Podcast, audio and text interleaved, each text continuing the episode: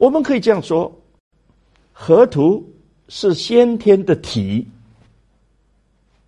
而洛书呢是后天的用。这个体用是是不能分开的，但是它通通有顺跟逆，因为它都是气嘛。你看河图，它是阳顺阴逆，它只有太极生出阴阳两种气，阴的是逆时针的，阳的顺时针的，各成一气，那就叫做太极生两仪。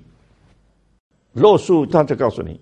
两仪下面还可以变四象，你看它洛书里面气的走向就出现四个系统：阳顺时针的，一到三；阳逆时针的，七到九；阴的顺时针的，四到二；阴的逆时针的，八到六。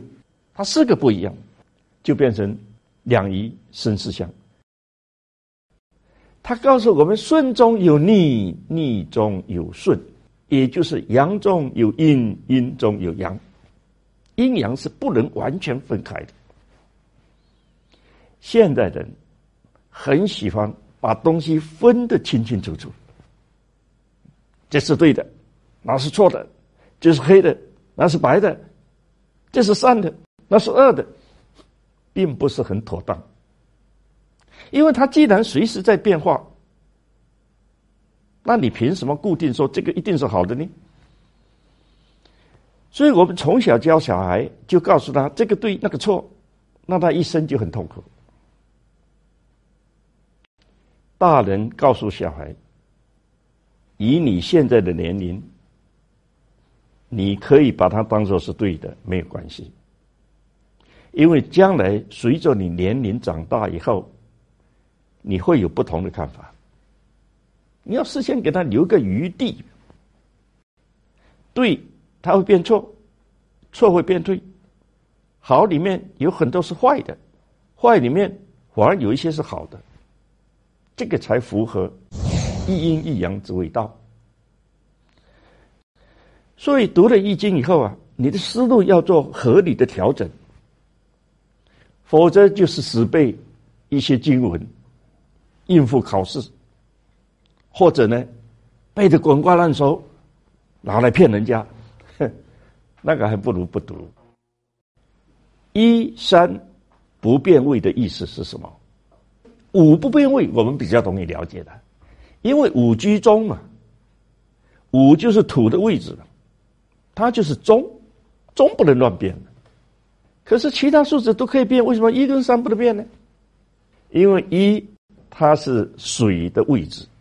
天一生水，万事万物从水开始的。没有水，那什么都不要谈了。现在科学家也告诉我们，宇宙大爆炸以后，生物都是从水里面慢慢慢慢产生的。我们现在人体里面还有大部分都是水。山是太阳的位置。天上生木，木它是从哪里来？从泥土来。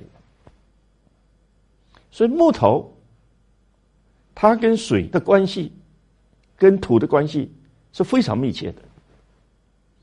各位想想看，我们地球上如果只有泥土，而没有水，你可以想象，不可能有人类。有了土，有了水，它自然就会长出木来。所以这三个东西呀，我们把它用四个字来形容，叫做木本水源。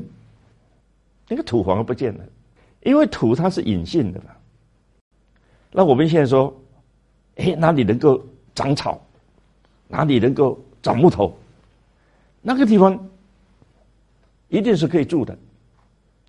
逐水草而居，这是先民一个指标。从那个时候，我们就知道木头或者是水源，对人类来讲都是我们生存的根本。那这两个要素是不能动的啊，因为它是什么？它是先天的生化作用。就算你没有知识，你自然而然也会去找到这两样东西。你看动物就好了，动物它会找到水在哪里，它会去找到木头，甚至干脆就爬到树上面去。它甚至比人类还能灵光，因为他们是靠这个来生存的。人类有了知识以后。反而把本能慢慢的忘记掉了，这也是我们身为人类必须要高度警惕的地方。